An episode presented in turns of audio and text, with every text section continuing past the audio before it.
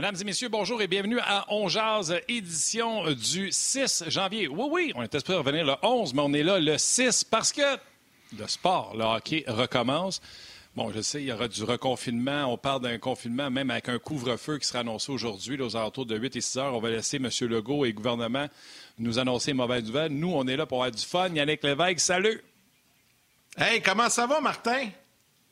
Va dangereusement bien, mon chum. J'avais hâte que ça recommence, puis je suis bien content qu'on ait eu un petit, euh, un petit appel pour commencer plus tôt. Oui, oui, c'est le fun. Ben, c'est effectivement une bonne nouvelle. Il y a tellement d'actions dans le monde du sport, particulièrement dans le hockey. Euh, puis j'en profite dès le départ, mon ami, pour te souhaiter une bonne année. Il y a tous nos auditeurs également, euh, les jaseux qui nous suivent à la télé, sur le web, euh, Facebook, crds.ca, YouTube, Instagram, peu importe. à vous tous, je vous souhaite une très, très belle année. Et là, la bonne nouvelle, Martin, c'est que, rappelle-toi, quand on a eu le dernier confinement un peu plus total ou général ou complet là, euh, en mars et en avril, on n'avait pas de hockey à se mettre sur la dent. Et là, au moins, la consolation, c'est qu'on va tous rester à la maison. Probablement couvre-feu aussi le soir et tout ça. Mais là, au moins, on aura du hockey. Et nous, on va être là chaque jour à midi pour en parler. que ça va être bien, bien le fun, au moins, de pouvoir euh, se divertir avec ces matchs de hockey-là. Le championnat mondial junior s'est terminé hier soir. Euh, et également, la saison de la Ligue nationale débute dans moins d'une semaine. Le camp du Canadien bat son plein. Bref, un show assez complet aujourd'hui avec euh, deux intervenants de qualité. Guy Boucher sera avec nous un peu passé midi et pour commencer, tout seigneur, tout honneur, Stéphane Leroux. Sinon, on a un petit congé dans le temps des fêtes. Lui, il n'en a pas eu. Il a travaillé pas mal à part ça, avec beaucoup de matchs. Et on le retrouve qui est là. Salut, Steph. Salut, messieurs, ça va bien? Ah oui, ça, va, bien. Pas trop fatigué, Toi, Stéphane? Restes-tu de la voix? ben oui, ça va bien. Ah oui, non, il y a eu des années pires que ça côté voix. Là. C'est correct, ça va bien. Faut dire que tu n'as pas eu trop trop à crier hier soir. Le, Canada qui, euh, malheureusement, n'a pas marqué de but. Euh, donc, ça, ça a ta voix un petit peu. Steph, euh, on va revenir d'abord. On va commencer avec le match d'hier. Puis, on va parler après ça de façon générale du championnat mondial. hier, tous, on s'attendait à ce que, évidemment, le Canada l'emporte. là, quand, on regarde tout ça, puis, évidemment, on est déçus. Il y a beaucoup de déceptions. Mais il faut dire une chose, les Américains hier ont joué tout un match de hockey. Moi, je trouve personnellement qu'ils ont été, en tout cas, je ne sais pas quelle préparation spéciale ils ont fait pour ce match-là, mais ça a fonctionné parce que le, Canada n'a pas été capable de marquer un but. Ça a été difficile. Quoique le Canada a pas mal joué euh, à certains moments donnés, surtout en troisième période. Écoute, ils ont totalement dominé. Mais les Américains hier ont joué un solide match. Oui, je pense qu'il faut leur lever le chapeau. Ils, ont, sorti le, bon match au bon moment. Ils avaient été un peu douteux en demi-finale contre la Finlande. C'était fait remonter. On pensait qu'on s'en irait en prolongation. Finalement, il y avait eu un but de Kaliev en fin de, troisième période avant hier pour qualifier les Américains pour la finale. Tu sais, je ne sais pas, en regardant, je prenais du recul un peu ce matin, puis je réfléchissais à tout ça. Tu sais, cette équipe-là des Américains, c'est un groupe spécial, on l'avait dit, là, ils avaient eu plusieurs choix de première ronde lors de la séance de 2019, à commencer par Jack Hughes, qui n'était pas là hier, mais, mais tous les autres qui ont suivi après, les, les Egress, les Caulfield, les York et compagnie. Et c'est un groupe qui a joué ensemble beaucoup plus souvent. Puis je me demande si hier, ça n'a pas fait une différence. Dans un gros match comme ça, la chimie de cette équipe-là était peut-être meilleure que celle du Canada, qui, dans le fond, est une équipe qui a été assemblée au cours des, des 6-7 dernières semaines. Euh, je cherche pas d'excuses. Honnêtement, je pense qu'on rejouerait 100 fois ce match-là, puis le Canada ne se ferait jamais blanchir dans les 99 prochaines fois avec le talent qu'il a. Mais hier, honnêtement, puis, tu sais, des fois, c'est une question de centimètres. J'appelle ça des fois les dieux du hockey. Hier, puis je l'ai dit à Norman Flynn, je pense qu'il restait cinq minutes en première période. J'ai dit, on dirait que ça roule pas pour le Canada ce soir. Tu as le but des Américains, ils font dévier un lancer devant l'hiver qui peut absolument rien faire. Le Canada, dans la même situation, fait dévier un lancer, frappe le poteau. Ah, fait tu sais, c'est pas grand-chose. Début de deuxième, on se dit, bon, ça prendrait un but pour le Canada en partant. Les Américains profitent de, la boîte qui est dans le filet, de la caméra qui tient la, la, boîte qui tient la caméra dans le filet. La rondelle fait un drôle de bon. Elle revient sur le mauvais côté. L'hiver, il attendait l'autre côté. Et Comble de malheur, c'est Zegras qui est là. Ça répète n'importe quel autre, mais c'est le meilleur joueur des Américains qui est là. Bang, 2-0. Là, tu dis, hey, ça va pas bien. Le Canada est cop d'une punition. En désavantage numérique, super descente. Le revers parfait de Byron. Il déjoue net. frappe le poteau. Alors, tu sais, quand tout ça se met à arriver, tout ça se met à arriver, ben là, tu dis, oh, peut-être que le, le, 5 janvier à 19h30, heure de l'Est, les dieux du hockey sont pour les Américains ce soir. Puis moi, honnêtement, j'enlève rien à la performance de cette équipe-là canadienne. Euh, on peut être déçu, c'est normal. Mais on l'avait dit, souviens-toi, Martin, on avait eu cette discussion-là il y a longtemps, toi et moi, puis je n'ai parlé dans la plupart des tribunes où j'ai été euh, placé. Ça se règle sur un match. C'est pas une série 4 de 7, c'est un match. Alors, dans un match, un soir donné, écoute, il y, a des années, le Danemark a pratiquement battu les Russes. Il ne faut, jamais perdre ça de vue, c'est un match. Est-ce qu'une série 4 de 7, ça pourrait être Canada en 6, puis il aurait juste perdu le premier match de la série, c'est quelque chose de possible. Mais la médaille d'or est aux Américains, puis ils l'ont pas volée. ce groupe-là, hier, on sentait qu'il y avait comme une espèce de, rédemption, parce qu'il y a deux ans, au Mondial des moins de 18 ans de 2019, ils s'étaient fait battre par Askarov et les Russes euh, en demi-finale, puis il avait battu le Canada pour le bronze, mais il était tellement déçu parce qu'on disait ce groupe-là des 2001 des Américains, c'est peut-être leur meilleur de l'histoire, mais ils n'avaient rien gagné ensemble parce que eux autres, leur Coupe Stanley au programme américain, c'est le mondial des moins de 18 ans. Puis après ça, ils s'en vont tous chacun dans leur université. Alors hier, pour eux, je pense qu'ils ont été rechercher ça. C'est un groupe qui était peut-être c'est plus solide qu'on pensait. Puis on a beau dire que le Canada a fait une belle affaire avec tout ce qui s'est passé depuis cette semaine, le confinement. Puis je pense que les entraîneurs avaient bien préparé l'équipe. Mais hier, là, les bons n'étaient pas du côté du Canada. Puis je pense qu'à la fin, là, il y a eu une petite différence au niveau de la, chimie. Là, au niveau. écoute, il y avait toujours un Américain d'en face d'un joueur canadien hier. Là, il était sur tous les jobs, comme on ah dit. Puis euh, Knight, était fort. Knight, écoute, ce gardien-là, après le premier match, quand il s'est fait sortir, il avait un gros point d'interrogation. Quand ils ont perdu contre les Russes 5 à 3, il avait été mauvais avec un M majuscule dans le premier match. Knight, il n'a pas joué le deuxième match parce que c'était l'Autriche. On l'a ramené dans le filet après. Écoutez, ils ont fait quatre blanchissages en tout dans le tournoi. Ça égale un record de 1987 qui appartient à la Suède. Quatre jeux blancs en sept matchs. Alors, c'est extraordinaire. Là. Stéphane, je suis d'accord tout le temps avec toi. Aujourd'hui, je suis d'accord à 50-50.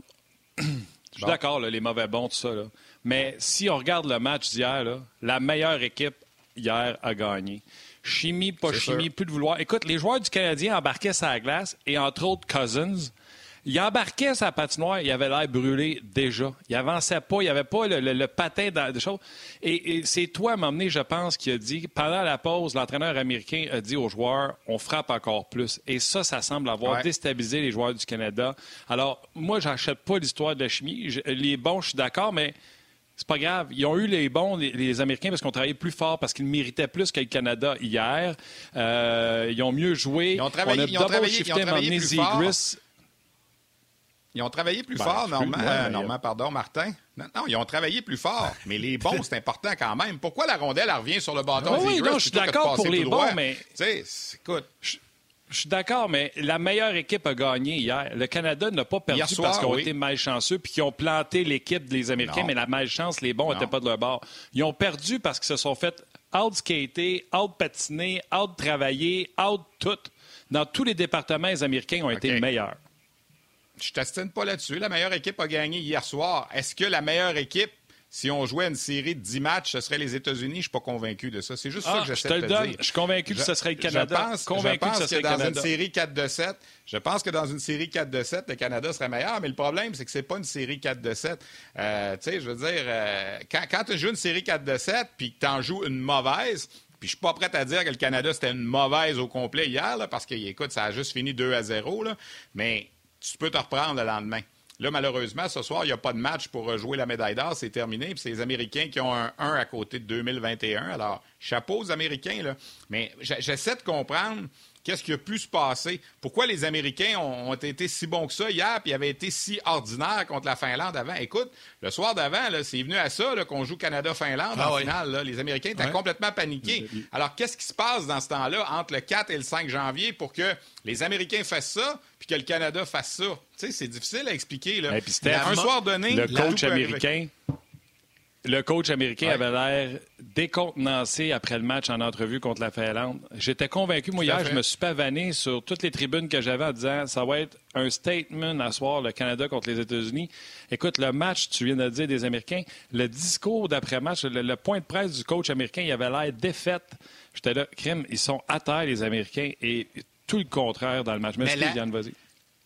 Moi, moi, je pense que la motivation, répondre un peu à ta question, Stéphane, là, la motivation de l'équipe américaine pour affronter le Canada est totalement différente que pour affronter la Finlande ou peu importe une autre équipe. Moi, je pense qu'on s'est servi de ça beaucoup du côté des Américains. On avait des choses à prouver. On voulait absolument aller chercher ce match-là. C'était la première fois que le Canada avait un petit peu d'adversité. Tu c'est la première fois aussi que le Canada tirait de l'arrière dans un match lorsque les Américains ont marqué. Euh, puis tu l'as répété d'ailleurs durant la, diffusion de la rencontre. Après la première période, c'est la première fois aussi qu'on tirait de l'arrière après une période.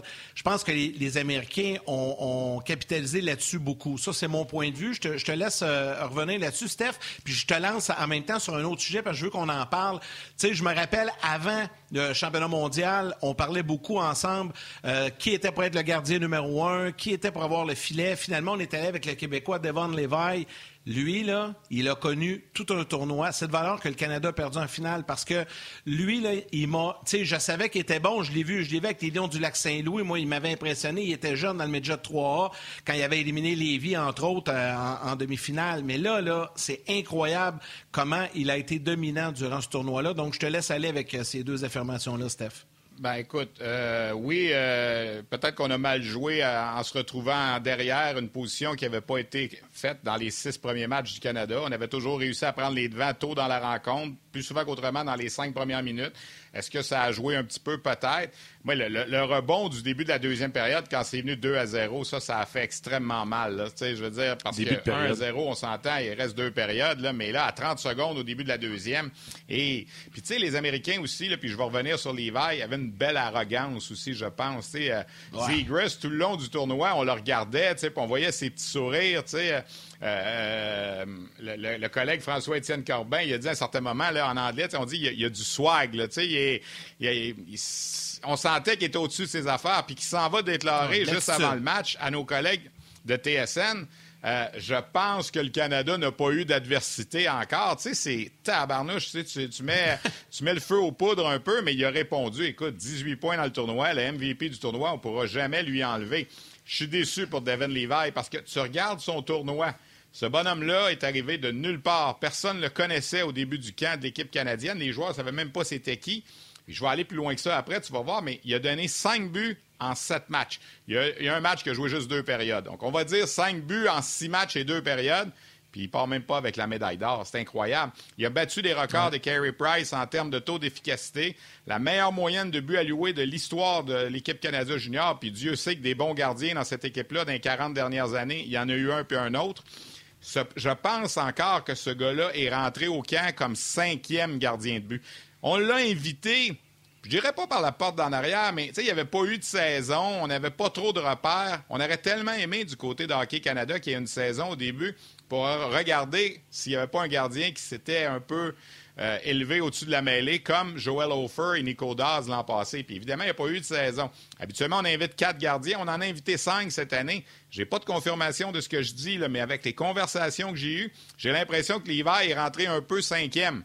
Puis là, ben, au fil des, des quelques entraînements qu'il y a eu, puis des quelques matchs intra-équipe qu'il y a eu, il a fait Ah, il est rendu quatrième, ah, il est rendu troisième. Puis écoute, il est rendu premier, puis il sort de ce tournoi-là grandi d'une façon incroyable. Est-ce qu'il va avoir une carrière dans la Ligue nationale? Ça va prendre quelques années avant de le savoir, parce qu'en principe, il va jouer à Northeastern, puis peut-être trois ans, puis peut-être quatre ans de temps. On va peut-être le voir juste arriver à, à 24 ans. Mais écoute, il a été exceptionnel. J'ai revu dans ma tête les cinq buts qu'il a donnés dans le tournoi. Pas sûr qu'il a donné un mauvais but dans ce tournoi-là. Là. Hier, on s'entend, les deux buts ne pouvaient pas faire grand-chose. Certains vont dire qu'il ne gardait pas du bon côté, mais la rondelle aurait dû sortir de l'autre côté. Puis Marc Denis l'a signalé en ondes tout de suite, puis il a lancé des vies. Écoute, qu'est-ce que tu veux qu'il fasse? Tu regardes tout ce qu'il a fait, ce gars-là, là, puis tous les joueurs l'ont adoré. Il a dit, il calme tout le monde. C'est pas devant le filet que ça s'est joué. Là, on disait avant le tournoi, le point d'interrogation, c'est le gardien de but. Ça n'a pas été un point d'interrogation. Ce dossier-là, il a été réglé dès le départ. Puis Levi s'est très bien occupé de sa job. Oui, mais Levi, euh, on en a parlé, Stéphane, euh, un peu partout. Pour moi, c'est l'histoire euh, du tournoi. Puis, tu sais, même dans la défaite, ouais. là, il n'y a absolument rien à se reprocher. Il n'a même mais pas non. donné un mauvais but dans ce tournoi-là. Euh, c'est une des déceptions euh, dans ce match-là parce que lui, il a vraiment tout fait. Mais il y a des gars comme Cousin, je sais pas ce qui. Écoute, Cousin, j'allais dans mon pool. Là. Écoute, je cheerais, il embarquait sa patinoire. J'étais là, quel choix incroyable que j'ai fait. Mais écoute, mais, il n'était pas là. Je ne sais pas qu'est-ce qui a manqué à cette équipe-là. Mais il n'était pas là. je veux dire, il n'a pas, pas marqué. Il a eu des chances. C'est lui qui fait le jeu là, pour Byram quand Byram s'amène en désavantage numérique. Il n'est pas sa fin de pointage, mais le gars a quand même récolté 16 points dans le tournoi. Moi, je suis beaucoup plus déçu de certains autres. un gars comme Byfield, je sais qu'il a juste 18 puis qu'il y a encore une chance l'an prochain, mais tu vas regarder la colonne des pointeurs du tournoi dans 10 ans, puis Quinton Byfield va jouer dans la Ligue nationale. Tu ah, il a eu un bon tournoi, lui, en 2021, 7 points. Mais non, il y en a 6 dans un match contre la Suisse. Le reste du temps, on l'a presque pas vu. hier, deux fois, il y a des chances, il n'a pas complété. Je veux pas dire que c'était à lui de transporter l'équipe nécessairement, parce que c'était quand même un des plus jeunes joueurs d'équipe. Et en demeure pas moins qu'un gars qui se présente la deuxième année. On faisait beaucoup la, comparaison avec Lafrenière. À 17 ans, Lafrenière, tu l'as pas vu, il s'est fait bâcher par son entraîneur, faisait du patinage libre sur la glace, il a fini avec un but, une passe. Il est revenu l'année d'après, à 18 ans, l'an passé, joueur par excellence du tournoi. Là, tu regardes Byfield, 17 ans l'an passé, benché lors du match final, pas une présence à glace. Tu dis, bon, à 18 ans, il va faire comme Lafrenière. Ben non, il l'a pas fait. il n'a pas steppé up comme on aurait pensé le faire. Puis ça soulève un paquet de questions versus le genre de joueur qui va être dans l'avenir. On verra. C'est juste un tournoi. Il ne faut pas donner une identité à un joueur à cause de ça. Mais moi, je m'attendais à plus de lui. Surtout quand il y a eu le fameux match contre la Suisse. Je dis, bon, il va débloquer puis ça va partir. Mais Krabs a été très bon. Euh, Jacob Pelletier, moi je l'ai adoré. J'étais un peu déçu hier. On a coupé son temps de glace à un certain moment, je trouvais. c'est pas parce que c'est notre Québécois, là, c'est du chauvinisme, mais je pense que ce gars-là a amené une belle énergie. Puis dans la demi-finale, il avait récolté deux passes avec Cousins et McMichael. J'aurais aimé qu'on persiste peut-être un petit peu plus dans cette euh, lignée-là. Les entraîneurs se sont mis à mélanger les unités un petit peu, tu sais, mais puis à un certain moment, Normand et moi, on se disait pendant les pauses commerciales, est-ce que tu devrais couper ton banc? on dit ça, la quatrième ligne des Américains, on les a vus une fois ou deux en troisième période, c'est tout. Mais là, en même temps, je disais à Normand, OK, mais tu coupes qui? Parce qu'il y a-tu vraiment quelqu'un qui joue vraiment mal, qui mérite de se faire enlever? c'est tous des choix de première ronde. Là. on le dit dans nos six premiers reportages, c'est quatre presque. oui, tu avais Cousins puis euh, McMichael qui était peut-être la, première ligne. Mais les trois autres trios, ça pouvait être la 2, la 3, la 4, n'importe quel soir. Puis hier, ben, tu aurais voulu couper des joueurs. Qui t'enlève? C'est pas évident. Bowen Byram, il est extraordinaire. hier, il était en pleurs sur la glace quand il donnait les médailles à ses coéquipiers. Quel défenseur, quel tournoi il a connu. Euh, choisi à juste titre sur l'équipe d'étoiles du tournoi. Euh, lui, il était extraordinaire, mais tu sais, je reviens encore là-dessus, puis je sais que c'est plate. Mais un soir X, n'importe qui peut battre n'importe qui. Mais sur une longue période. Moi, j'ai toujours dit, euh, mon fantasme depuis quelques années, là, ce serait qu'il y ait une belle ligue à cinq équipes, Suède, États-Unis, Finlande, Canada, Russie, puis on s'affronte 30 matchs une saison pour savoir c'est qui les meilleurs et qu'on aurait du bon hockey. Moi, hier, le match que j'ai vu, j'aurais pris un 4 de 7. Je sais pas vous ce que vous en pensez, là, mais, ben oui, on aurait ben ça ben sur un match, puis, tu sais, je veux dire, c'est 60 minutes. Au moins, ça s'est pas réglé en tir de barrage comme en 2017. Mais il reste que, faut être honnête, les Américains l'ont pas volé, puis chapeau, puis je pense que ce groupe-là avait un petit quelque chose de plus ensemble que le Canada n'avait pas hier en termes de, en termes de chimie, en termes de, je sais pas, là, de, vécu ensemble, peut-être, parce qu'ils sont ensemble depuis longtemps, ces bonhommes-là, puis ils se connaissent. Manon Réon m'en parlait dans nos entraques, elle a suivi ce programme-là parce que son fils est dedans, puis ils ont grandi, puis ils jouent ensemble depuis plusieurs années, puis le, Canada, c'est pas tout à fait la même chose. on prend les meilleurs joueurs des équipes juniors un peu partout au Canada, puis on les regroupe. Puis oui, des fois, ça va très bien. Puis ça a été très bien. Là. On va se souvenir de cette équipe-là. Là. 41 buts marqués, 6 buts accordés, mais médaille d'argent. Ça va être la meilleure équipe qui n'a pas gagné. Euh, Stéphane, plusieurs, euh, plusieurs personnes du public qui, euh, qui nous ont écrit, plusieurs qui ont posé des questions. Il y en avait une, entre autres, Jacob Pelletier. Tu as un peu répondu, mais je vais prendre une petite minute juste simplement pour souligner quelques commentaires. Christophe Beauregard, mention honorable à Jacob Pelletier. Stéphane, ton appréciation de Pelletier tout au long du tournoi. Tu en as parlé un petit peu sur le match d'hier, mais je vais te laisser revenir là-dessus. il y a également question pour Stéphane, c'est Alec qui écrit. Alex, selon toi, y a-t-il eu un manque de chimie entre les joueurs du Canada hier malgré leur talent. Euh, salutations à un petit peu ici, Jean-François Tremblay. Autre question, ben, c'est sur Byfield, mais tu en as parlé. Là. Euh, Jérémy euh, qui demande comment as-tu trouvé le tournoi de Byfield? Moi, il m'a déçu, tu en as parlé. Puis je termine avec un autre, puis je te laisse répondre. Il y a Bruno qui écrit Stéphane, penses-tu que les Panthers sont en voiture devant le filet pour l'avenir avec Spencer Knight? Je pense que oui, mais je te laisse répondre, Steph. Ben, je pense que oui aussi. On disait de lui que ce serait une lutte. tu sais, en, début de tournoi, on parlait de Knight et de Askarov. On disait que le Canada n'a pas ce genre de gardien-là. Finalement, on n'avait pas la renommée de ce genre de gardien-là, mais on a eu la performance de ce genre de gardien-là. Il était meilleur qu'Askarov, on va se le dire, dans le tournoi. Il n'y a, aucun doute. Tant qu'à Knight, ben, écoute, il a gagné le gros match à la fin. Byfield, ben, je l'ai dit un petit peu, euh, faut pas oublier qu'il a 18 ans. Là, je me garde une petite réserve, mais c'est certain que je m'attendais à plus, considérant qu'il avait vécu le tournoi l'an passé. Jacob Pelletier, écoute, André Tourigny, il a rendu hommage, puis il l'a dit, tu sais, souvent, sur, il voudrait avoir que des Jacob Pelletier dans son équipe, tellement ce gars-là a un charisme fou. Puis, je sais pas si vous avez vu sur les médias sociaux hier soir des photos circuler. Pelletier allait consoler tous ses, euh, tous ses coéquipiers sur la glace. Il y avait des des hugs, comme on dit, des câlins là, avec tous les joueurs qui étaient décontenancés. Ce gars-là est, adoré, tu sais. Puis ça, là, ça va toujours rester. Quand tu es un bon coéquipier, tu sais, des fois, un entraîneur au niveau supérieur va avoir à décider entre un plus un autre, là. Le bon coéquipier va souvent passer avant. Tu sais, le bon individu va souvent passer avant le, je dirais pas le mot, là, mais le mangeur de vous savez ce que je veux dire. Là. Alors, tu sais, c'est. Pelletier, Pelletier c'est ça. C'est un bon joueur, c'est un choix de première ronde, mais en plus, c'est une bonne personne. sais, Je veux dire, c'est moi, j'ai fait un paquet d'entrevues avec lui au cours des quatre dernières années, puis que tu remontes aussi loin que ces années Bantam, Midget, partout où il a joué, c'est un leader. Les coachs n'en reviennent pas écoute, euh, c'était le rayon de soleil de l'équipe, comme a dit André Tourigny. Puis en plus, ben, il est performance. Il finit quand même le tournoi avec 7 points en 7 matchs. Il était, je pense, euh, plus 10 avant le match d'hier. Alors, ça va, être, ça va être du positif pour Jacob Pelletier, malgré tout, même s'il n'a pas la médaille d'or. Lui, c'était le fun aussi parce que au mondial des moins de 18 ans, au, Linka Gretzky, je veux dire, il avait été blessé, puis il n'avait pas pu finir le tournoi. Il s'était blessé au poignet, puis euh, euh, il avait joué que deux, trois matchs. Alors là, au moins, il a vécu l'expérience. L'an passé, moi, je pense qu'il aurait fait partie de cette équipe-là, une de sa commotion cérébrale, une semaine avant le camp. Alors, au moins, il a vécu l'expérience, puis il repart avec une médaille d'argent, puis beaucoup, beaucoup d'expérience dans, dans ses valises. Il reste euh, moins d'une minute avant que les gens de la télé nous quittent, Steph. Il euh, y a André qui dit euh, avec les, Américains avaient une coche de plus que les Canadiens. Jean-Luc qui dit à part Barron, gros manque de créativité offensive à la ligne bleue euh, du Canada. Puis pendant la pause, je vais te demander, parce que ça a été posé également sur notre messagerie, ton opinion de ce que tu as vu de Goulet et de Cole Caulfield. Surtout que Goulet, à un moment donné, a renversé cul par-dessus tête le beau Cole Caulfield. Donc, tu vas répondre à toutes ces belles questions-là aussitôt que la télé décroche pour aller aux manchettes.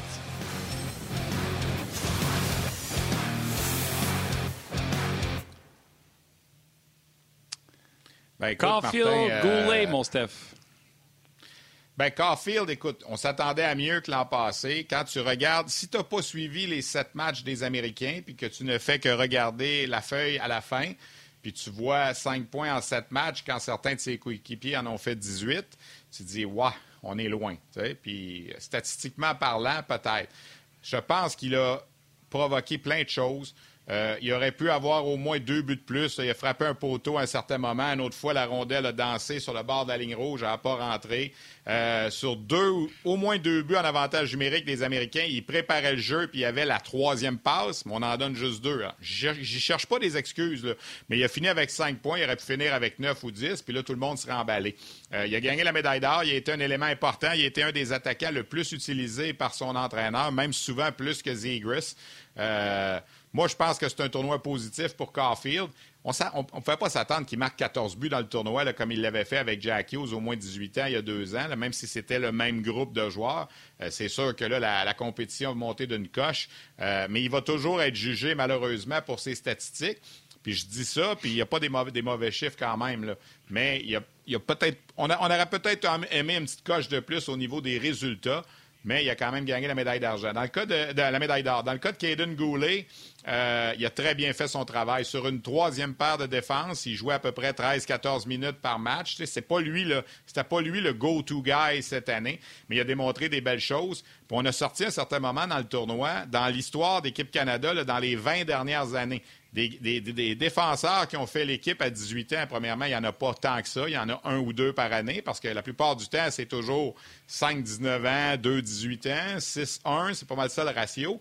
Euh, et à part Eric Godbranson qui a marqué trois buts une année, il n'y a pas personne d'autre qui a marqué deux buts comme défenseur de 18 ans. Alors Goulet a marqué deux buts, même si c'était pas sa job. On, le mettait d'abord là en désavantage numérique, on le mettait d'abord là pour surveiller les gros trios adverses.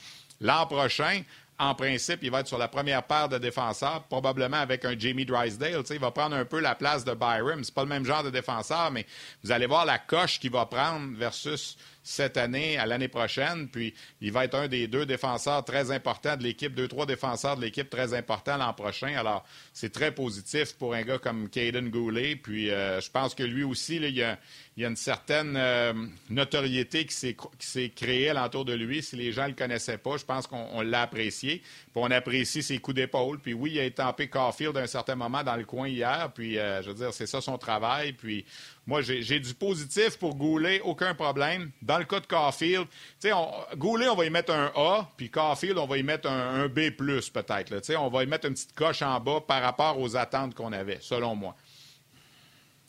Steph, j'aimerais ça qu'on parle maintenant un peu de André Tourigny parce que, bon, euh, ce matin, évidemment, notre déception la plus grande, elle est envers André parce que, un, on l'adore. Euh, c'est tout un entraîneur, c'est un chic type. On aurait donc voulu qu'André remporte une médaille d'or euh, comme entraîneur-chef avec Équipe Canada. Tu l'as dit hier pendant le reportage, puis je te repose la question, on va développer un peu là-dessus. Je sais pas si tu as eu l'occasion d'échanger avec lui là, depuis hier soir, mais est-ce qu'il pourrait être tenté de revenir pour une autre fois derrière le banc comme entraîneur-chef, tenter d'aller chercher la médaille d'or dans un poste d'entraîneur-chef?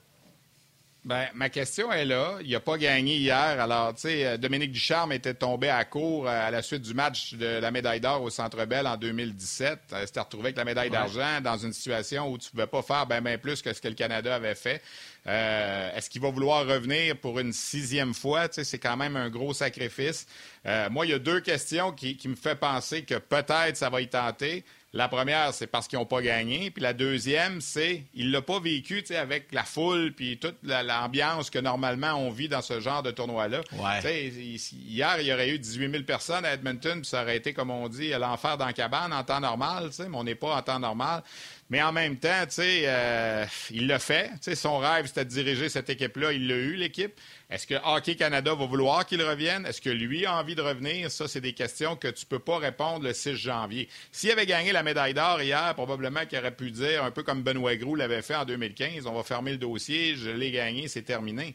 Là, euh, c'est le gars qui a le plus d'expérience avec cette équipe-là. Puis hier, dans sa conférence, hier après-midi, euh, je m'étais branché sur la, visioconférence, puis il disait, moi j'ai été des deux côtés, puis encore hier, il était du mauvais côté, il est du côté des perdants. Puis il n'y a pas personne au Canada, dans tous les entraîneurs de hockey junior, qui peuvent se vanter d'avoir dirigé plus de matchs que lui à ce tournoi-là. C'est cinq participations. Là, on parle de quoi? 30-35 matchs derrière ce banc-là. Il n'y a pas personne qui a fait ça. Je pense qu'il y en a quelques autres qui ont été trois fois, là, comme Brent Sutter puis Don Hay. Mais lui est allé cinq fois. Alors, moi, je pense que s'il manifeste le désir de vouloir y retourner, je pense qu'Hockey Canada va être très ouvert à, l'avoir, surtout que cette année, on va se le dire, là, ça n'a pas été simple. Il a été enfermé, lui aussi, le 18 jours dans des chambres d'hôtel, 14 à Red Deer, 4 à Edmonton. Ce n'était pas des conditions euh, qu'on vit habituellement. Vous allez dire, ça a été la même chose pour les autres équipes. Hein, pas tout à fait. Les États-Unis ne l'ont pas fait 14 jours enfermés, ils en ont fait 4. Alors, peut-être que ça, ça va lui donner le goût de revenir, mais il y a le sacrifice familial aussi, il ne faut pas oublier. Je veux dire, ça fait 51 jours qu'il a laissé euh, sa femme, ses enfants derrière lui. Je veux dire, c'est quand même. J'ai texté avec une couple de collègues qui étaient là-bas hier. Je veux dire, que ce soit au niveau des, des communications, que ce soit les joueurs, tout ça. C'est habituellement, là, dans une situation normale, sa, sa, femme aurait pu être au tournoi, puis euh, il aurait, même si tu es bien occupé avec ton équipe, le soir, tu peux prendre un petit verre avec elle, puis tu es, en compagnie de, tes, références, comme on dit, ta famille. Là, c'était pas le cas. Tout le monde est tout seul. Puis, alors, je sais pas. Je pense qu'il va falloir qu'il décante ça un peu. Puis on aurait beau lui poser la question aujourd'hui, je pense pas qu'il y aurait une réponse. Moi, je lui ai envoyé un message texte. J'imagine qu'il en a reçu 200. Euh, J'ai deux, trois personnes du monde de hockey qui m'ont dit Hey, as-tu le numéro André? J'aimerais ça y écrire. Euh, alors, je vais le laisser aller. Peut-être que lui, il va sortir publiquement, là, mais je pense qu'il va prendre du temps un petit peu pour euh, repenser à tout ça. Euh, je ne sais pas dans combien de temps on vient de la pause, mais il y a Guy Boucher qui aimerait ça réagir avec toi. Fait que pendant qu'on vient de la pause, on va inclure Guy Boucher parce qu'il te trouve bon et il a envie de jaser avec toi. Fait que je pense que les gens vont être contents de trouver Guy pour revenir sur certaines choses que tu as mentionnées.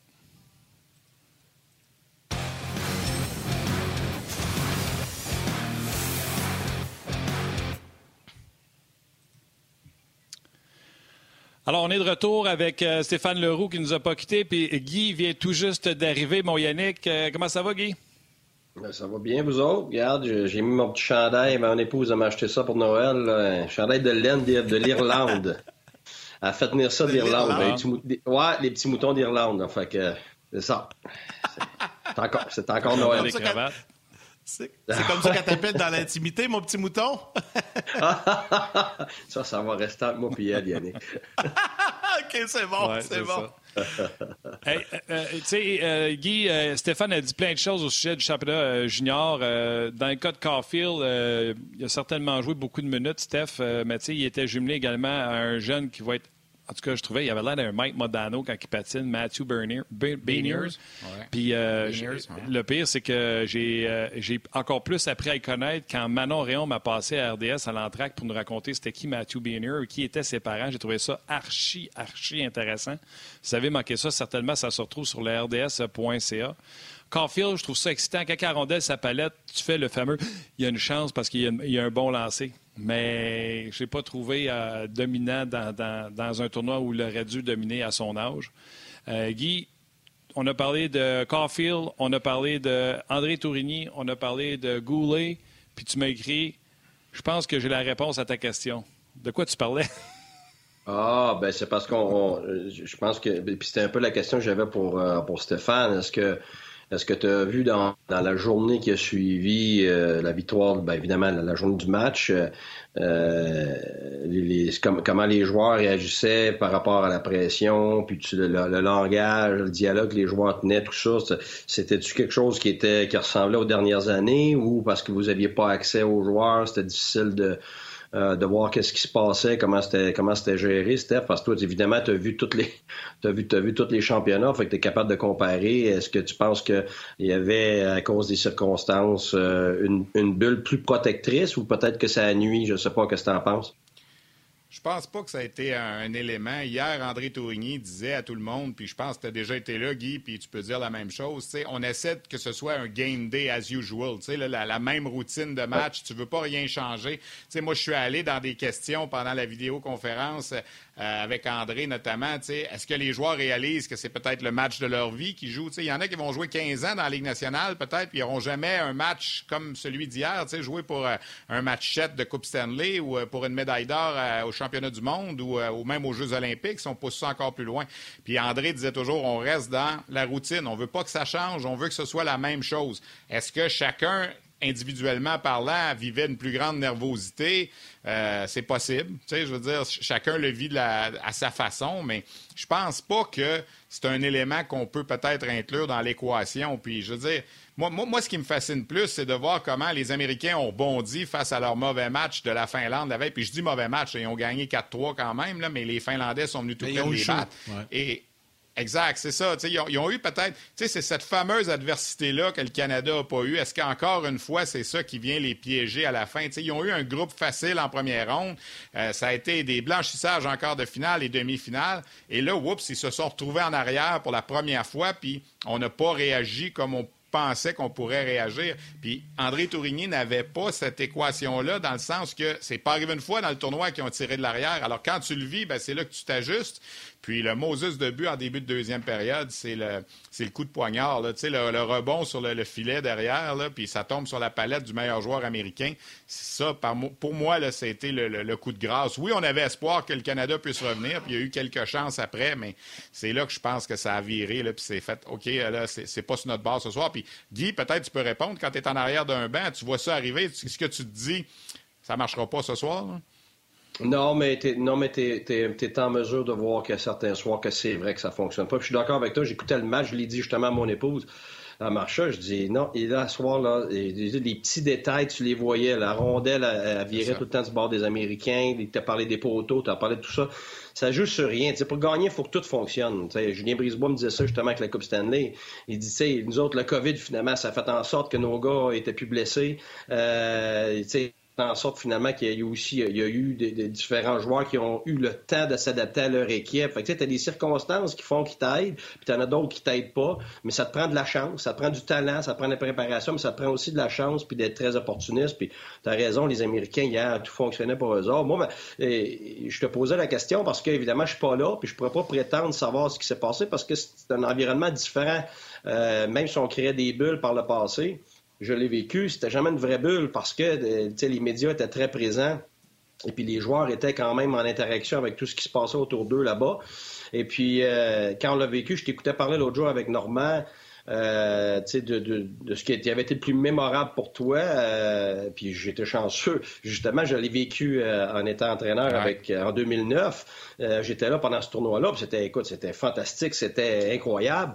on a vu Burley marquer et restait cinq secondes dans le match et tout ça, mais c'était pas, c'était pas la finale. Puis je te posais cette question-là parce que moi, je n'avais eu de l'expérience rendue là, j'avais gagné d'autres médailles d'or au moins 18 ans, puis tout ça. Puis ce qu'on avait vécu cette année-là, je, me demande si j'ai revécu ça, même euh, septième match, j'ai fait ça deux fois, septième match euh, dans la Ligue nationale, euh, finale de conférence, c'était à deux poils de 30 en, Coupe Stanley.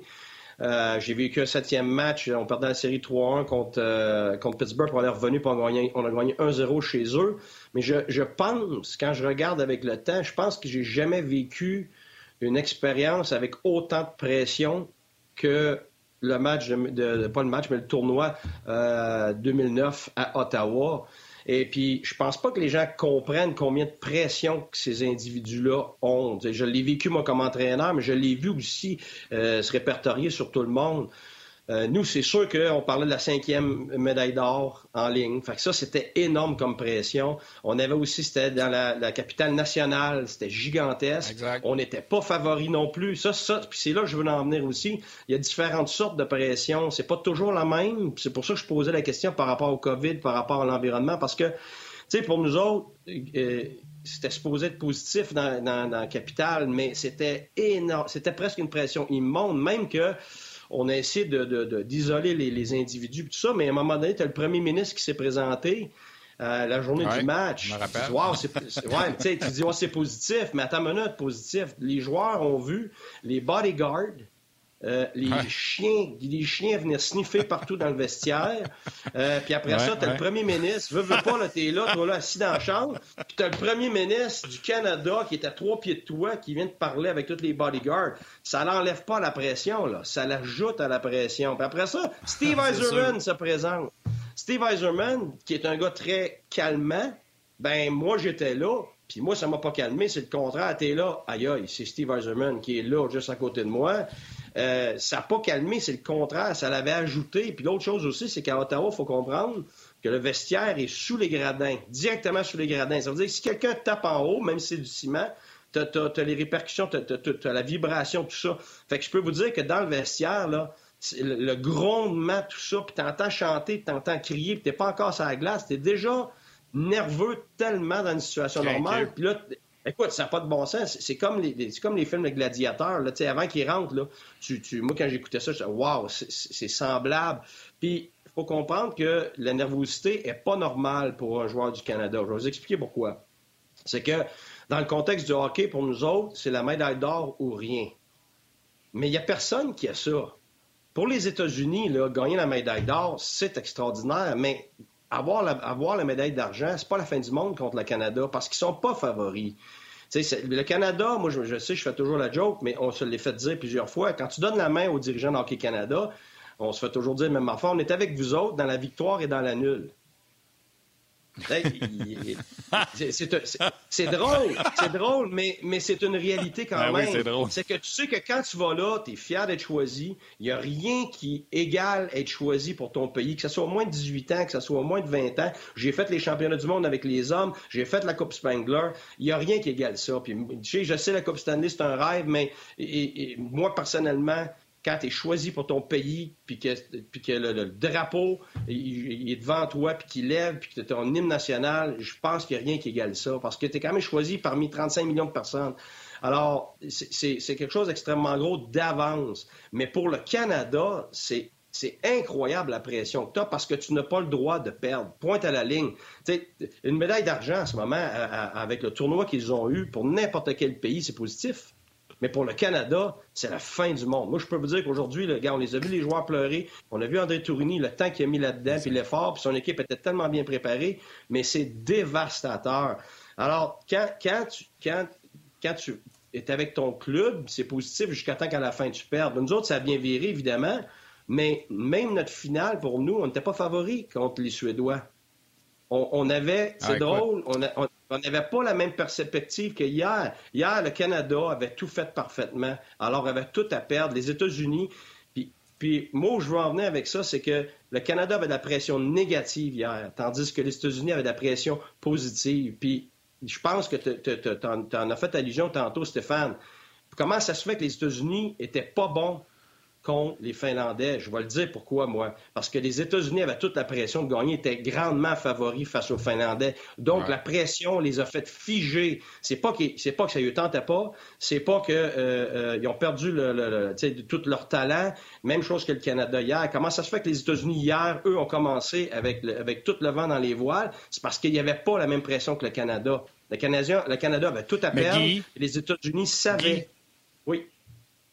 Pour la pression, j'en ai parlé avec Marc Denis hier. Euh, on était d'accord pour dire que Spencer Knight était certainement celui des deux gardiens qui avait le plus de pression parce qu'il était le premier choix des Panthers.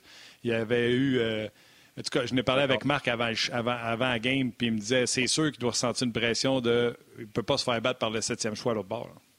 Non, mais pas comme ça du tout, pas en tout. Premièrement, c'est une pression d'équipe, c'est pas une pression individuelle. C'est une pression qui est répartie sur l'équipe. Pour les Américains hier, c'est euh, tout c'est positif parce que c'est rien qu'une opportunité. Pour le Canada, c'est une menace autant qu'une opportunité. Parce que la menace de perdre puis que c'est la fin du monde, c'est pas la même chose que ah ok, on n'est pas supposé gagner, mais on va tout donner. Puis si ça fonctionne pas, ben, on aura toujours bien eu une médaille d'argent puis on perd contre la meilleure équipe au monde. C'est pas la même chose du tout. Cette, pression du gagnant, cette pression du, celui qui est supposé gagner, elle est étouffante. Et, qu'est-ce qui te permet de la gérer mieux? C'est quand tu marques le premier but, quand les choses fonctionnent pour toi au début, quand tu as des avantages numériques, ça te permet de respirer. Parce que ça, là, c'est pas dans la tête, c'est physiologique. La pression, le stress, ça devient de l'anxiété et c'est physiologique dans n'importe quel humain. C'est le fight, freeze or flight. Et qu'est-ce qui fait que tu es capable d'être plus en fight mode? C'est que tu, es capable de respirer par rapport à ta perspective. Alors, qu'est-ce qui fait que le Canada, dans les derniers matchs, ça les a aidés? Évidemment, c'est qu'en marquant tôt, tout le monde respecte. Le gardien respecte, les défenseurs respectent, les attaquants respectent. Puis quelqu'un qui n'a pas vécu ça va pouvoir s'ostiner là-dessus, mais il n'aura jamais compris parce qu'il n'a jamais été dans cette arène-là. Et cette arène-là, je peux vous dire, c'est quelque chose à vivre. Alors moi, j'ai beaucoup de respect pour les joueurs, j'ai beaucoup de respect pour l'organisation de l'équipe Canada et puis André Tourini, je sais exactement ce qu'ils vivent. Et puis moi, j'ai vécu l'inverse et puis je peux vous dire que euh, ça a à deux poils et puis c'était la fin du monde, la fin du monde. C'est pas juste entertaining, c'est pas juste du divertissement pour ces gens-là. Là ils sentent comme si c'était une vie ou une mort. Ce l'est pas, mais ce l'est dans leur tête par rapport aux répercussions d'après.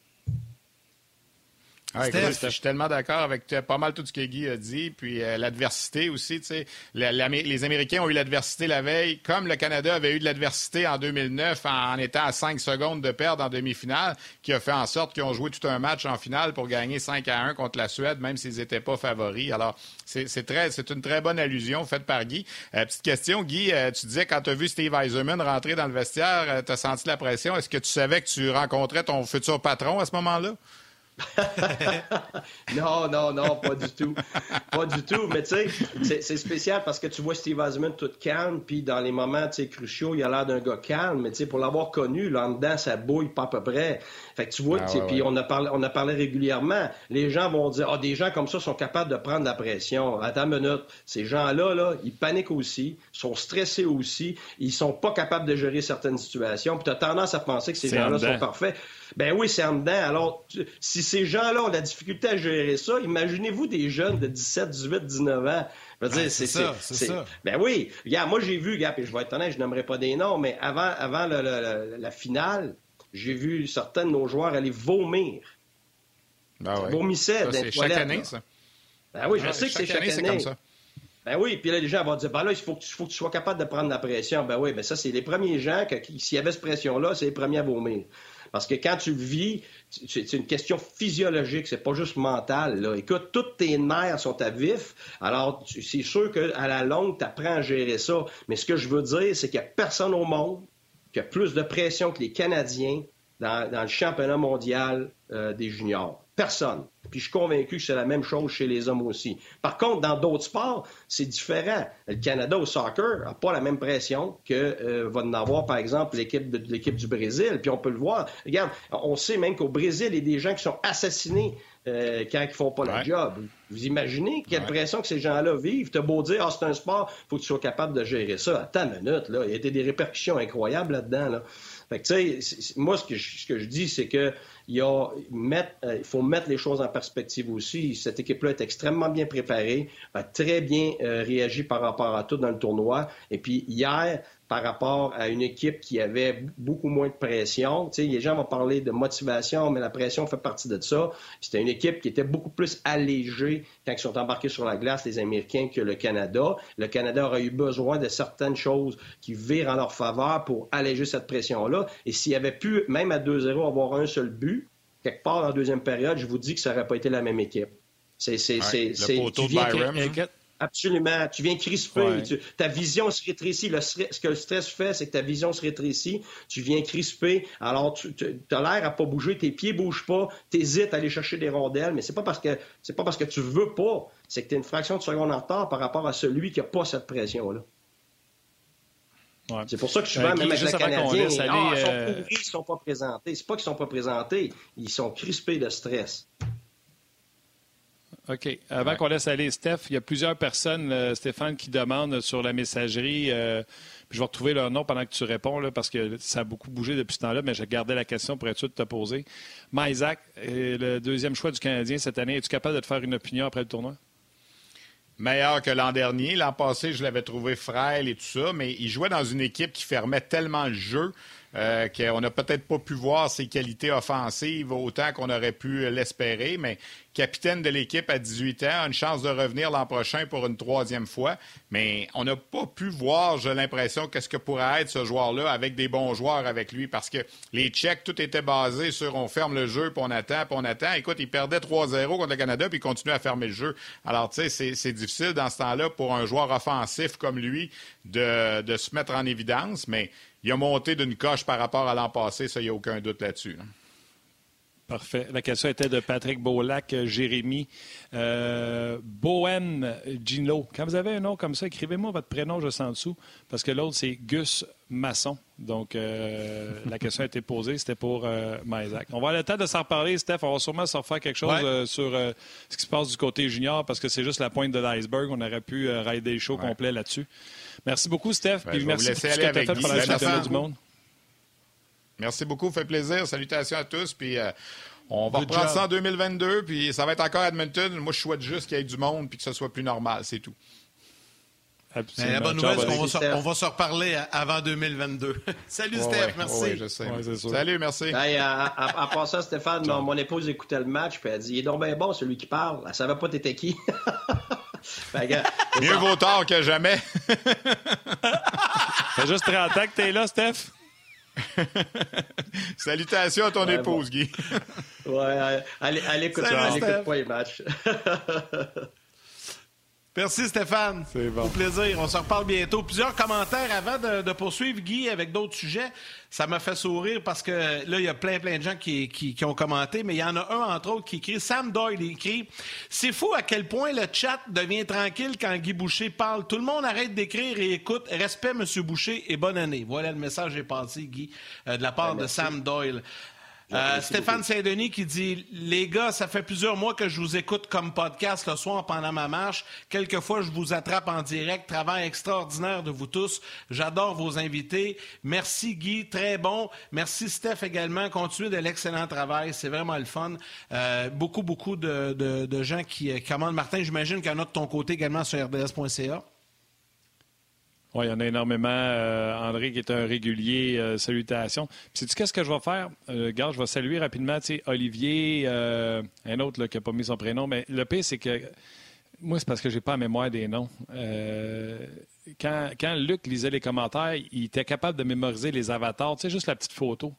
Moi, je suis pas capable. Il y en a un, c'est Wazowski. Je sais qu'il est régulier, mais je ne me souviens plus de son prénom. Euh, également qui dit que lui aussi, selon lui, Spencer Knight avait de la pression de bien jouer pour, euh, pour gagner hier, euh, pour faire gagner son équipe, c'est certain. S'il sentait que son équipe était inférieure à celle du Canada comme gardien de but, tu dis tout le temps, il faut que je sois excellent, il faut que je sois excellent. Mais si tu veux, Yann, je vais garder des salutations pour des gens un peu plus tard, avant la fin de l'émission, ben, remarque, l'émission achève. Ouais. Mais les gens qui nous ont écrit sur Facebook pour dire qu'ils s'ennuyaient de nous autres, puis tout ça, je veux, je veux les saluer en nombre. Fait que je te laisse aller avec Guy, puis je vais revenir. Parfait. Ben, écoute, euh, avant d'enchaîner, Guy, avec, euh, avec le, Canadien, le camp du Canadien, juste une dernière en lien avec le championnat mondial.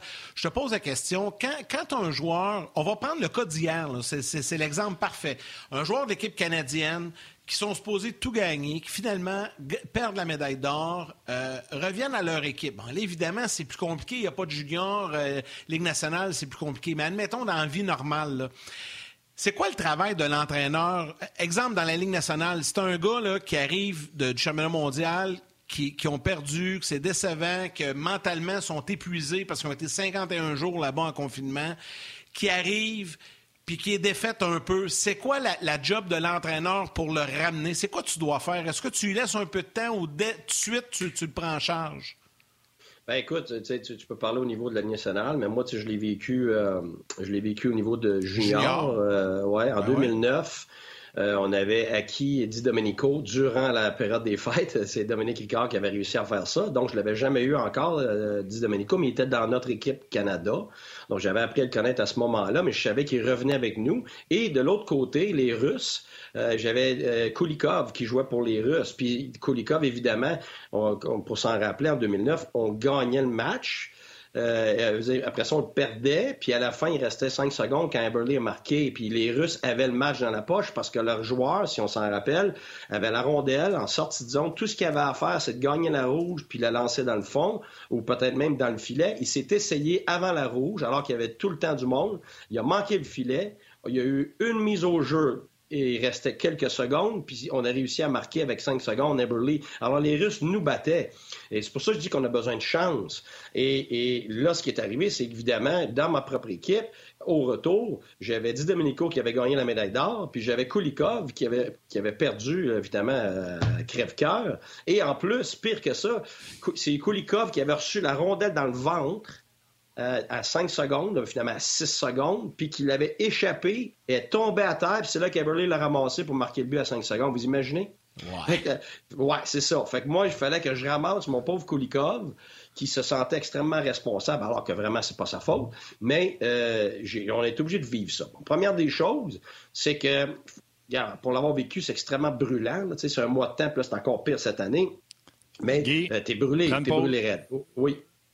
Attends une seconde, mon Guy. On va dire bonjour aux gens de la télévision qui nous quittent. Bonjour à ma mère, puis on se rejase demain. On continue sur le web. OK. Excuse-moi, merci Martin. Euh, oui, c'est que, c'est que les, deux, les, deux ont besoin de repos, mais par expérience, c'est que tu peux pas dire je te donne deux semaines de repos. Parce que. Non, c'est ça.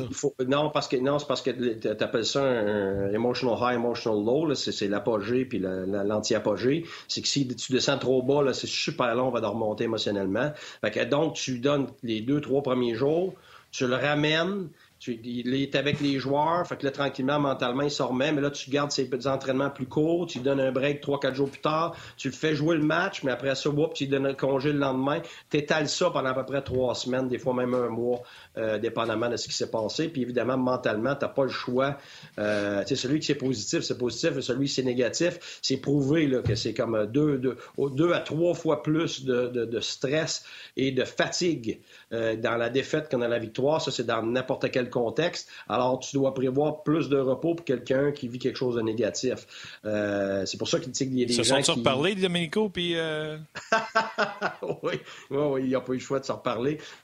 Gagner ensemble, finalement, à la fin de cette année-là, le championnat euh, de la Légion majeure du Québec. Alors finalement, Kulikov, ça a été très positif pour lui, mais c'est sûr qu'il s'est fait écœurer un petit peu là, plus tard, pas au début, là, euh, mais par, par, par, le reste des Canadiens. Mais on avait, on avait quand même deux autres Américains là, dans l'équipe, puis des euh, deux Russes, tout ça.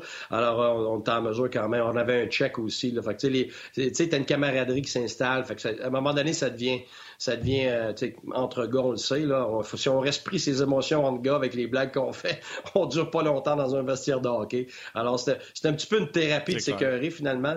C'est ça. C'est comme je dis toujours, si t'as pas, pas, de, pas de surnom comme gars, t'es pas populaire. C'est ça. Hey Guy, je veux te parler du cas du Canadien. Euh, deux jours de ouais. troisième aujourd'hui. Euh, on va avoir des nouvelles, entre autres, euh, avec Chantal Maccabé au 5 à 7, etc. Guy, la, la, le timing de, en guillemets, d'y aller all-in pour le Canadien, de dépenser au, au plafond, ce qu'on n'avait pas fait depuis quelques années. On voit que le Canadien saisit une opportunité où on a économisé pendant des années, on est en contrôle de notre masse salariale, puis on a investi, puis on pense que c'est le bon timing. Bien correct avec ça. Mais c'est pas le pire timing pour le coach d'insérer huit nouveaux joueurs dans une formation quand tu as un camp d'entraînement de huit jours? Ouais. Oui, tu as raison que c'est pour un entraîneur, pour le peu de temps qu'ils ont, c'est très, très, très difficile. Euh, parce que tu as, tout à développer. Même un seul joueur qui rentre dans un aliment, on voit ça très, très souvent quand on fait des échanges. Euh, à période des échanges, tout le monde s'excite, mais plus le nom est gros, plus c'est difficile l'adaptation.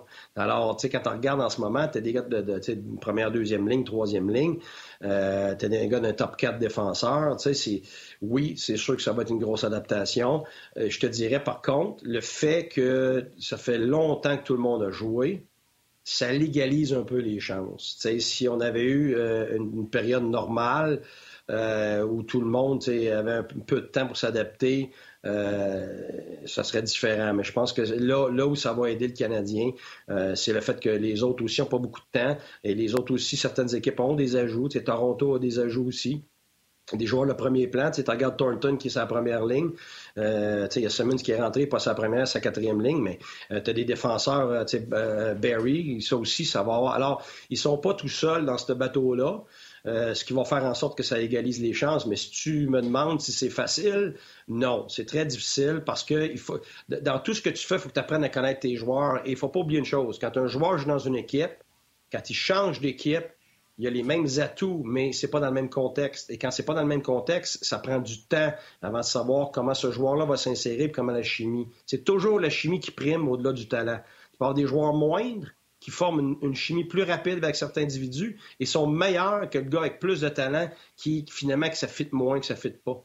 Alors, la chimie au-delà du talent, pour moi, je le dis toujours. Alors, il va falloir voir comment ça fonctionne, mais je pense que ce que Claude fait en ce moment, il fait super bien. Il essaye d'avoir, de garder ce qu'il connaît le plus. Donc, quand on regarde euh, les joueurs qui, euh, qui vont évoluer ensemble, ben, ils gardent la ligne à Dano ensemble. Donc, le moins d'expérience possible en, une courte période de temps, le mieux. Il garde Drouin Suzuki parce qu'il sait que ça a bien fonctionné. Fait que là, il y a Sanderson, mais peut-être que ça va être Toffoli qui va aller là. Euh, il sait que Byron Lacanen ensemble ont bien été. Alors, il les garde ensemble. Alors, pour moi, puis même chose à la défensive, c'est sûr que Kulak joue avec Petrie.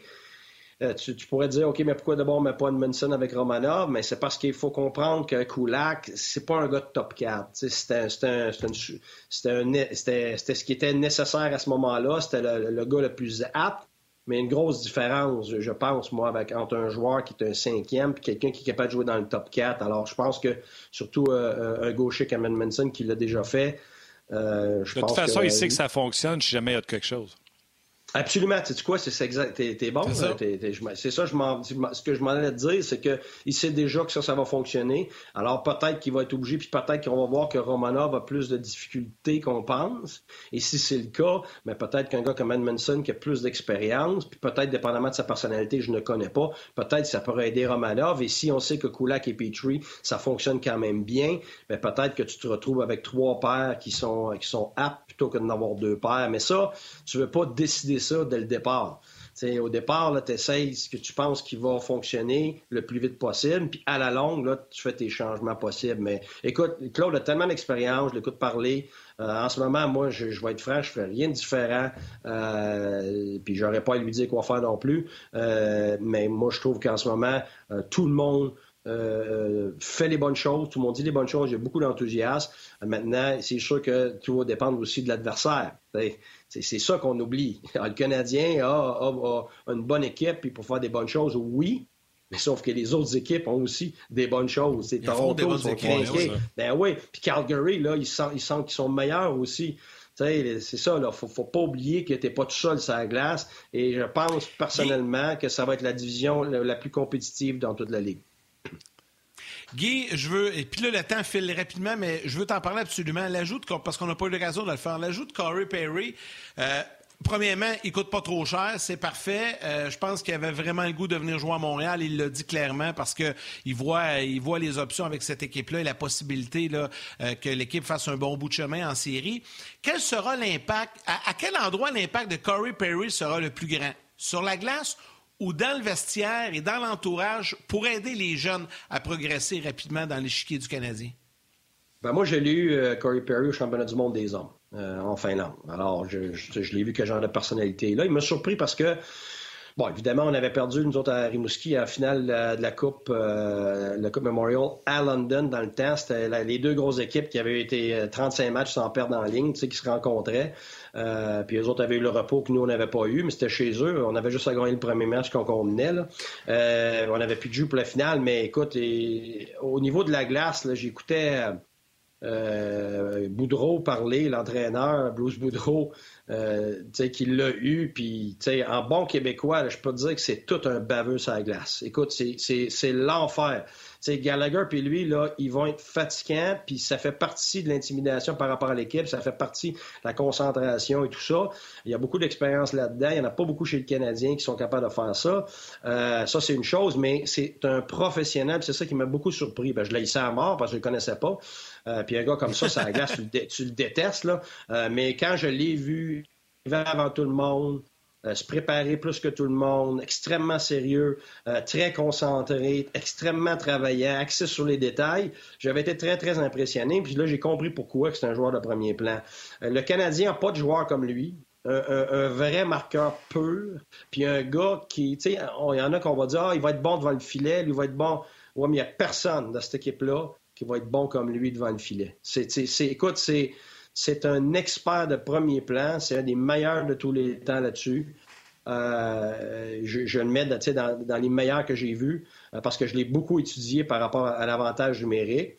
Euh, et, ses mains autour du filet sont exceptionnelles. Alors, si lui est trop vieux pour réussir à faire ce qu'il faisait, ça se peut, ça, OK? Parce qu'il y a les manques de vitesse il va quand même être en mesure, comme Thompson l'année dernière, d'aider les autres puis d'avoir de, l'impact et d'être contagieux par rapport à ce qu'il a, parce qu'il sait. Alors, il va être capable de transmettre ça. Alors ça, là, c'est de l'or. Ça, il va aider les, autres jeunes, les mêmes, il va aider même les Gallagher avec des petits détails. Tu sais, je me rappelle Martin Saint-Louis, me disait toujours que euh, les gars, euh, Power Chuck, mais euh, euh, celui qui était à Tempa, le grand, là, 6 pieds 5, là, qui, qui patinait plus, mais il la coupe avec lui. Andrew Chuck, merci Martin. Euh, comment lui l'avait aidé autour du filet avec des petits détails, puis il me le montrait, puis j'étais tellement impressionné. Alors, un gars comme Perry va être en mesure de faire ça, et c'est pas un gars qui va paniquer sous pression, c'est un gars qui va payer le prix, euh, c'est un gars qui va faire des choses que peu de joueurs du Canadien sont capables de faire, même que c'est une des grandes faiblesses du Canadien. Alors, j'aime beaucoup ce qu'ils ont fait en amenant Anderson, en amenant Perry, et Frolic aussi. Écoute, à 750 000, je vais te donner deux raisons pourquoi c'est une excellente acquisition avant même qu'il ait donné un coup de patin. Premièrement, sa cinquième ligne hier, il était à l'aile droite avec Frolic de Payling. Payling, là, il va pas regarder après la pratique Corey Perry et dire Hey, le gros, on va jouer à Fortnite après? Il va manger une claque en de la tête, tu comprends-tu? C'est. C'est gratis qu'est-ce que là, Paling va apprendre avec un freak de l'entraînement comme Frolic, un vrai professionnel, puis un gars qui mean business comme Corey Perry. Ça, il n'y a même pas besoin d'aller jouer un match. Déjà là, là Paling apprend présentement à vitesse grand V avec ces deux gars-là. Ça, c'est un. Deux, vous remarquez, les gars, la signature est tardive avec que le camp commence, puis euh, c'est drôle c'est après qu'on ait confirmé que ça va être une division canadienne, qu'on va avoir Brady Kachuk dans la face 10 games, qu'on va avoir Matthew Kachuk dans la face 9 games, qu'on va avoir Antoine Roussel, JT Miller, deux mangeux de balus qui sont capables d'être baveux pendant 9 games chaque. Cash-in avec les Oilers d'Edmonton. Euh, à Winnipeg, c'est gros, puis c'est des, des et là, on a fait comme, hey, on va aller chercher un gars que lui, il s'en laissera pas imposer. Je suis pas en train de dire que c'est un redresseur de tort, mais quand Kachuk va slasher Kotkaniemi, il va se faire slasher. Tu n'as même pas idée à quelle vitesse il va se faire slasher par Perry. Moi, moi, je vois ça dans la signature de Perry. On n'avait pas un chien pour aller jouer avec les chiens des autres. Oui, Anne Martin, c'est très, très, très, très bon point. Puis, tu sais, quand on parle de la toughness, on pense toujours à ce qu'un gars est capable de donner comme toughness. Mais la plus grande toughness dans le hockey, c'est qu'est-ce que tu es capable de prendre puis de continuer à jouer. C'est ça qu'on oublie. C'est que des gars, là, ils ont pas l'air tough mm. parce que, justement, tu ne vois pas les frapper tout le monde. Mais c'est des gars extrêmement tough parce qu'ils sont capables d'être premiers sa rondelle. Ils veulent être premiers sa rondelle, puis, puis se faire frapper pour faire avancer le jeu. Et c'est ça, la vraie toughness. C'est pour ça que quand le monde me dit, oh, la grandeur d'un gars, attends une minute un gars de 5 pieds 6 peut être plus tough qu'un gars de 6 pieds 5. Parce que un gars de 6 pieds 5 peut éviter, oui, absolument, peut éviter justement le jeu robuste. sans dire de nom, j'en ai eu dans le national, qui avait l'air des gars qui finissaient leur mise en échec. Il avait l'air de fermer, euh, de, de, fermer le jeu. C'était des mises en échec au bâton. Des ben grands peureux. oui, exactement. Et puis là, tu as des 5 pieds 6 puis 5 pieds 7, eux autres, qui écoute, ils vont devant. Ben, un gars comme Gallagher, écoute, garde, qui est devant le filet, mange des cross-checks, continue à jouer.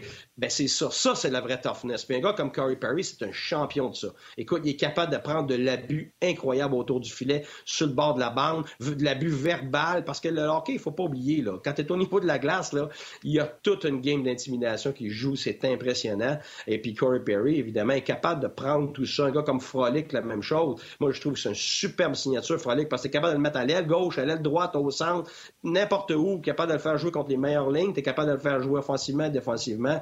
Euh, c'est un, un superbe ajout extrêmement intelligent de la part de Marc.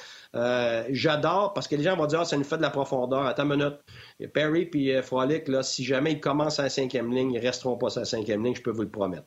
Premièrement, il va y avoir des blessures, puis deuxièmement, il va y avoir des gars qui vont, euh, qui, vont, qui vont décevoir, et ça ne sera pas trop long que ces gars-là vont se retrouver dans des positions qui vont pouvoir aider le Canadien sur une base régulière. Puis tu as raison, Martin, on va affronter des équipes qui ont des. ça va être tough cette année, je vous le dis, là. Ça va être une saison tough. Ça va prendre énormément de joueurs. Ça va prendre des, types, justement, qui sont capables de jouer dans, différentes sortes de robustesse euh, et avec l'intimidation. Puis je pense que ce que Marc voulait dire quand il était content des ajouts, puis il a raison d'être content des ajouts. C'est pour ça que Claude est très content. Comme entraîneur, il était excité. Tu sais, quand la il dit Ah, oh, ben là, la pression sur Claude, ben tant mieux. Si t'as de la pression, c'est parce que c'est une opportunité.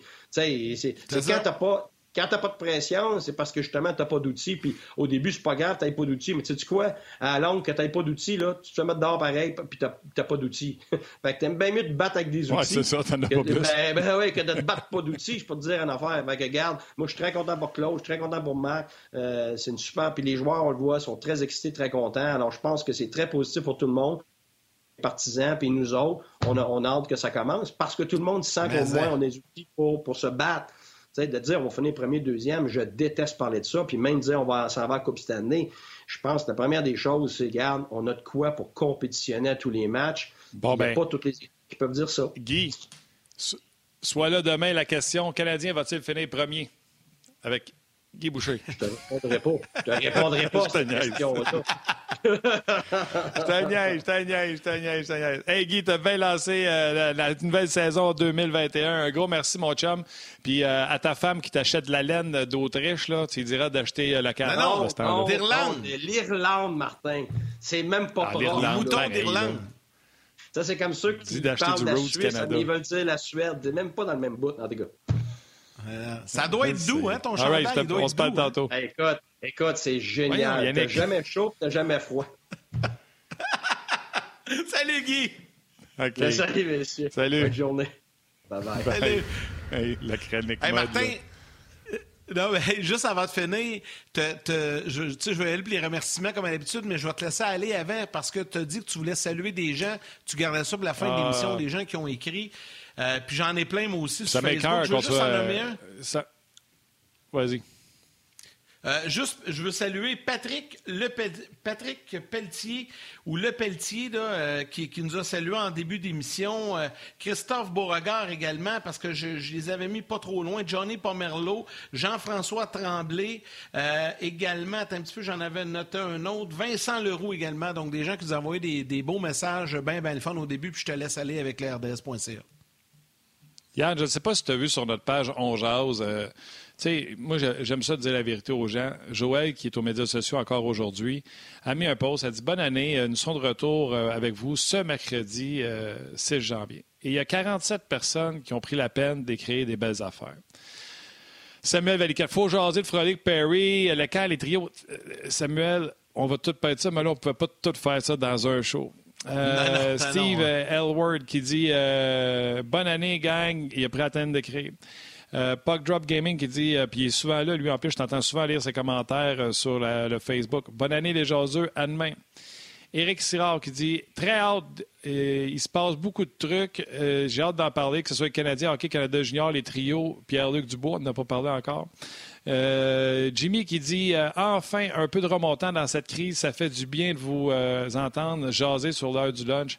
Jimmy, ça me fait, ça me fait chaud au cœur quand j'ai des messages comme ça. Tim qui écrit Oh, yeah, le retour plutôt que prévu, c'est parfait, ça. Ça me fait chaud au cœur, moi, de lire des affaires de même, Yannick. Patrick Roy, oh my God, euh, que j'ai out, puis euh, je gagerai un petit deux que Pierre Verchevel pourrait être là vendredi pour parler de football. Ah, tu vois, on a même une bonne suggestion ici. Euh, Patrick Lepelletier, euh, Nat euh, Lebuy également, avec un gros emoji Yes, qui dit que c'est une bonne nouvelle. Merci à la belle équipe On Il semblait bien que vous n'étiez pas capable d'attendre jusqu'au 11. Euh, des beaux messages comme ça. Marc Marangère, euh, Vasco Bello, Carl Rodrigue qui est un régulier, Alain Bouchard, Léona Boudreau également, Daniel Haynes, Stéphane Dufresne, euh, Jack Ricard, Éric Marion. C'est des beaux messages. Robert Trépanier, un régulier également. Ces, ces gens-là, gars et filles, ont pris le temps de nous écrire juste parce qu'on a écrit qu'on revenait puis qu'ils prennent la peine en plus de dire que ça va faire du bien puis qu'ils sont contents. Je veux juste vous dire merci, ça fait chaud au cœur. Ben oui, effectivement. Merci beaucoup. C'est très, très apprécié ces commentaires-là. Et c'est comme ça que se termine l'émission d'aujourd'hui. Euh, vous savez qu'on revient maintenant sur une base régulière à tous les jours, euh, du lundi au vendredi. Et c'est parti pour un bon petit marathon. On va être là pour plusieurs semaines avec vous, avec plein d'invités, de collaborateurs. Merci à toute notre équipe de production, encore une fois. Joël Cyr aux médias sociaux. Valérie euh, Gautran qui était à la réalisation, mise en onde. Toute l'équipe de production à RDS en régie. Un gros, gros, gros merci de votre participation. Merci à Stéphane Leroux, Guy Boucher également. Merci à vous tous d'avoir été encore très nombreux à nous suivre aujourd'hui, que ce soit à la télé ou sur le web. Et à toi, mon chum, un gros, gros merci. Merci, Yann, puis euh, merci à nos mères pour ce genre demain. Salut.